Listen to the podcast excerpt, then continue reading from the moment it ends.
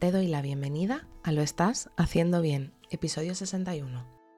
Hola, soy María Moreno, psicóloga perinatal, y este es un programa donde hablamos sobre todo lo relacionado con la búsqueda del embarazo, embarazo, parto, posparto, crianza y duelo perinatal. Tu espacio donde aprender y crecer juntas, pero sobre todo recordarnos que lo estamos haciendo bien. Como ya sabes, en mariamorenoperinatal.com estoy a tu disposición para trabajar juntas las herramientas que necesites desde tu búsqueda del embarazo hasta la crianza. Además, si has sufrido una pérdida, no estás sola. Estoy aquí para ayudarte a avanzar desde ese sufrimiento hacia el agradecido recuerdo. Hoy es lunes 4 de julio de 2022 y vamos a hablar sobre el reloj biológico. ¿Es un mito o es realidad? Empecemos con la definición que existe del reloj biológico. Es un concepto que hace referencia al momento adecuado para tener hijos. Por así decirlo, el reloj biológico determina que la fertilidad disminuye a partir de cierta edad. Podría ser que la realidad de este reloj biológico no tiene por qué coincidir con el momento en el que deseas quedarte embarazada y ser, y ser mamá. Entonces, ¿es real?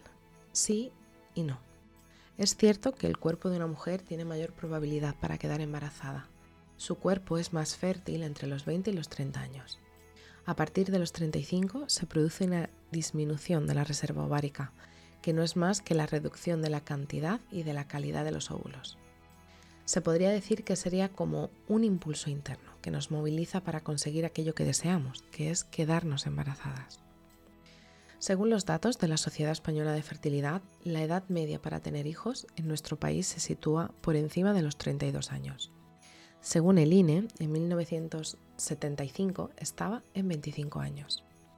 La incorporación de la mujer al mercado laboral también ha ayudado a que esa media sea tan elevada. Antes teníamos que quedarnos en casa. No me veis, pero estoy haciendo comillas. Lo normal es que la mujer en esa época se quedara en casa cuidando de sus hijos. Pero estamos en pleno siglo XXI, donde la mujer es activa laboralmente y tiene los mismos deseos e inquietudes que los hombres en lo relativo al trabajo. Pero este no ha sido solo el único motivo. A esto muchas veces habría que sumarle la necesidad de encontrar una estabilidad económica y laboral o incluso de encontrar a la pareja perfecta para formar una familia. De hecho, que cada vez tengamos que recurrir más a tratamiento de fertilidad para poder quedarnos embarazada estaría muy relacionado con esta última parte.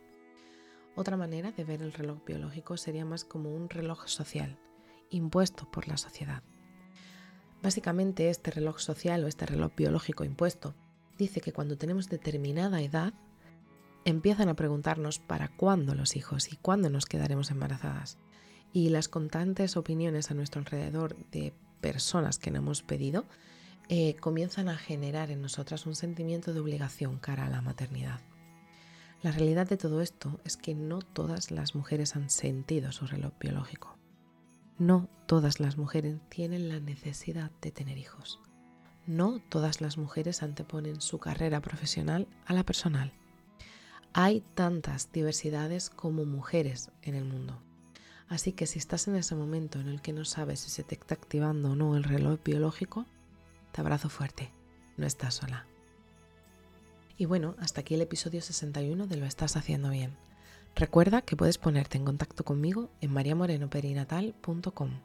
Gracias por estar ahí, por estar al otro lado.